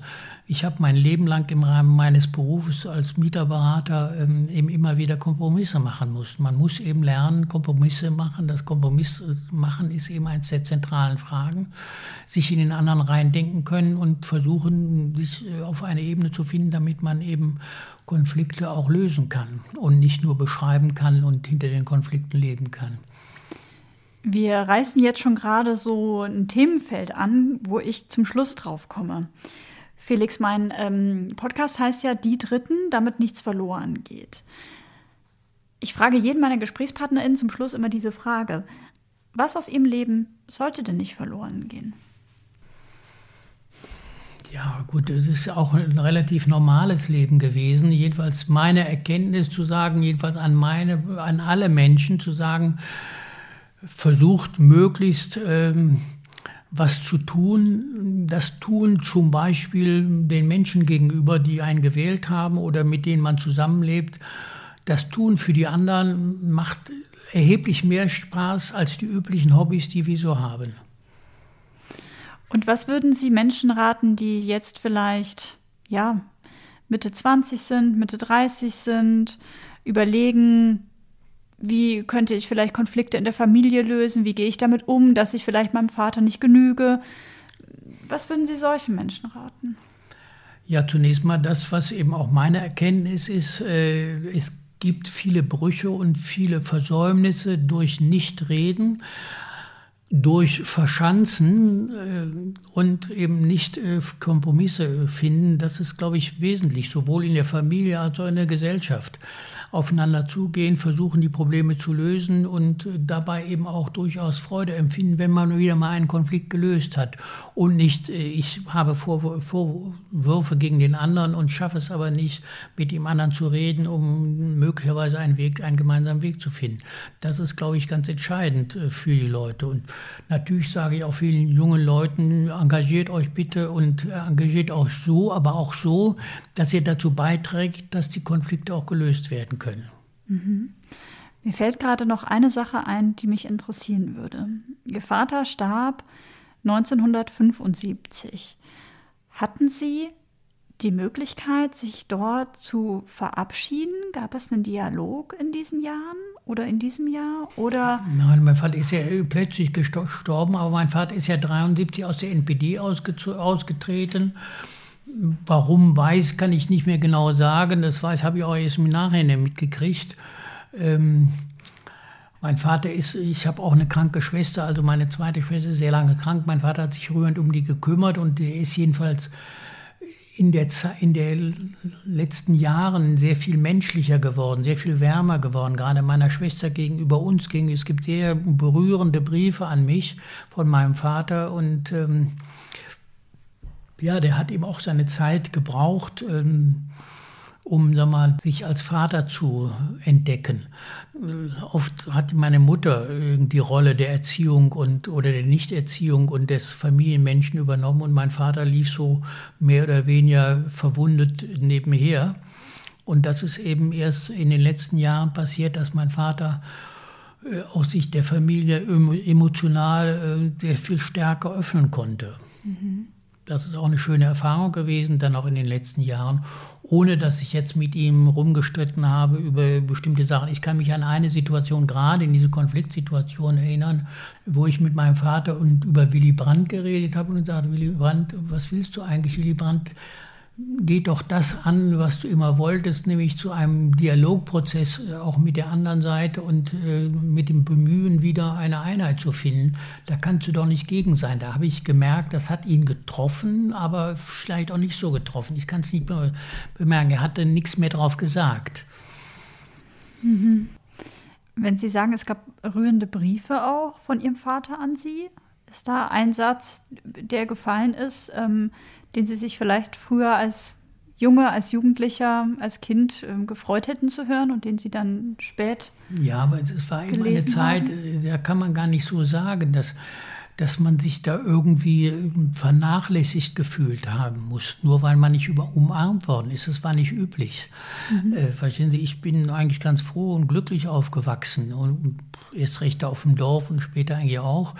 Ähm, man hat mich machen lassen und in Ruhe gelassen, das ist ja schon mal ein großer Vorteil. Und man hat, hat auch viele nicht, Vorteile, ja. Ja, und ähm, das ist ein großer Vorteil gewesen, aber man hatte nicht so das Gefühl, der liebt mich jetzt nicht mhm. oder der muss mich jetzt mehr umarmen und abküssen. Das, nee, diese Situation meinte, hatte man ja gar nicht so sehr. Genau, was man nicht kennt, ähm, ne, genau. vermisst man quasi auch nicht. Aber ähm, ne, worauf ich jetzt hinaus wollte, äh, ist so die, dieser Moment der Anerkennung Ihres Vaters für Ihre Arbeit, die Sie später. Ähm ja, ich finde es ja schon eine tolle Aussage, dass er seinem Freund gegenüber in einem Brief geschrieben hat: naja, der ist da in äh, Dings und Glück ist er nicht in die CDU eingetreten, ne? sodass er doch äh, gesagt hat, irgendwie eine Art von Stolz eigentlich damit zum Ausdruck gebracht hat, dass zumindest ein, einer seiner Kinder äh, mal eine politische Position ergreifen wollte. Ne? Mhm. Das, glaube ich, war schon eine Art von Stolz und äh, er hat es, glaube ich, auch mit Wohlwollen gesehen. Mhm. Haben Sie das Gefühl, dass Sie durch Ihre Arbeit, durch Ihr Engagement, auch mit Ihrer Familiengeschichte, Sie haben das vorhin auch angedeutet mit dem Großvater, ich sage jetzt mal, Frieden schließen konnten in gewisser Weise? Ja, was heißt Frieden? Äh, ist äh, kein, wir hatten keinen Kriegszustand. Ich kann immer auch nur sagen, ich weiß nicht, wie in der Situation dieser Generation jeweils mich aufgehalten hat in der Funktion. Was ich alles anders hätte machen können, das weiß ich nicht. Ich bin auch nur ein Bestandteil meiner Generation, verstehen Sie? Und die, meine Generation macht auch eine Fülle von Fehlern. Da werden die uns nachfolgenden Generationen fragen ja auch schon, wie könnte diese Art von Konsumrausch dieser Gesellschaft machen, die auf Kosten der Umwelt lebt, äh, zum Beispiel die, diese Art von von Wirtschaftsleistung erbringt auf Kosten anderer? Wie können das Ausrauben von Bodenschätzen äh, weltweit? Wie könnt ihr dieses Wirtschaftssystem, habt ihr akzeptiert und hingenommen, nur weil ihr denn irgendwie in eurem Konsumrausch äh, verfallen seid und nichts mehr gesehen habt? Das kann man meiner Generation erst recht vorwerfen. Nicht? Ich sage mal, deswegen ist es so schwierig, immer den Stab zu brechen. Das heißt aber noch längst nicht, dass man, wenn man schon den Stab nicht bricht, dass man sich aber nicht intensiv mit der anderen Generation auseinandersetzt. Felix, wir hätten noch Stunden weiterreden können. Wir haben jetzt ja, ich habe ja wenig über meine Arbeit jetzt gemacht, ist aber auch egal. Da gibt es sicherlich noch andere Gelegenheiten. Außerdem kennen die Leute in Bonn das ja auch. Das, was sie Ihnen gerade erzählt hat, das äh, gibt es eigentlich bisher nicht. Wenn man sich weiter über Sie informieren möchte, ist das problemlos möglich im Internet. Sie sind ähm, auf Twitter unterwegs, Sie sind extrem engagiert, immer noch bis heute aktiv. Auf Facebook bin ich auch zu sehen und auf Twitter und ja. vielleicht schreibe ich auch noch mal was auf, aber dazu bin ich bisher nicht gekommen. Vielleicht kommt ja da die Zeit noch. Sie haben ja hoffentlich noch etliche Jahrzehnte vor sich. Vielen, vielen Dank, Felix, für dieses schöne und außergewöhnliche und so sehr ja, packende und interessante Gespräch. Dankeschön. Bitte sehr. Tschüss. Tschüss. Ja, das war die Geschichte von Bernhard Felix von Grünberg mit seinen 75 Jahren. Ich hoffe, sie hat euch gefallen. Einige Links zu Felix, seinem Engagement und ein paar historische Fakten habe ich euch in die Shownotes gepackt. Da könnt ihr nochmal nachgucken. Wenn ihr noch Feedback zu meinem Podcast oder dieser Folge habt, dann abonniert am besten die Seite des Podcasts bei Instagram unter die Dritten der Podcast und schreibt mir dort eine Nachricht oder auch einfach eine E-Mail. Die Adresse findet ihr natürlich auch in den Show Notes. Vielen Dank an dieser Stelle auch nochmal an die Allianzagentur Dusti und Zollmann aus München für die Unterstützung. Den Link zum Optionstarif der Allianz Krankenversicherung und zur Agentur Dusti und Zollmann findet ihr ebenfalls in den Show Notes. Schreibt mir, wenn ihr mögt, gerne eine Bewertung, am besten mit 5 Sternen bei Apple Podcast und vielleicht auch einem kleinen Text dazu und schickt am besten all euren Freunden und Bekannten einen Link zur Folge über WhatsApp oder per E-Mail. Ich sage Grüße nach Luxemburg, Norwegen und Österreich und wünsche euch jetzt noch einen ganz schönen Tag oder auch einen schönen Abend. Je nachdem, was ihr jetzt noch so macht. Wir hören uns wieder in zwei Wochen. Passt auf euch und eure Liebsten auf und führt wunderbare Gespräche, damit nichts verloren geht. Eure Sabrina.